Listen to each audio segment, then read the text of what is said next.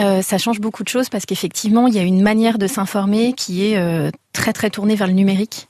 Et ça, c'est vrai que voilà, si on compare avec les générations euh, précédentes, on a vraiment une culture numérique très forte chez les jeunes générations.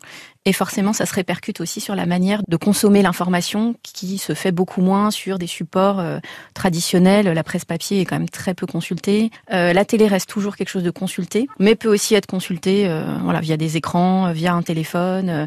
et on est beaucoup plus sur les sites d'information et bien sûr les réseaux sociaux. Alors, ce qui est compliqué en fait à saisir, c'est que avec le numérique, la la question de qu'est-ce que c'est que s'informer, ça devient de plus en plus compliqué. C'est-à-dire que est-ce qu'on s'informe quand on est en train finalement d'accéder à des informations culturelles, quand on est en train d'accéder à des informations personnelles aussi? Et du coup, on voit bien que c'est pas si facile à saisir. C'est-à-dire qu'il y a encore beaucoup l'image de quand on s'informe, on est en train de faire un truc sérieux souvent pour l'école. Mais pour autant, bah, est-ce que quand on est en train de faire quelque chose de moins sérieux, y compris avec la place de l'humour, qui occupe une place très forte sur les manières de s'informer, du coup, nous, dans la recherche, on a du mal à... Enfin, c'est compliqué, en fait, de saisir ça.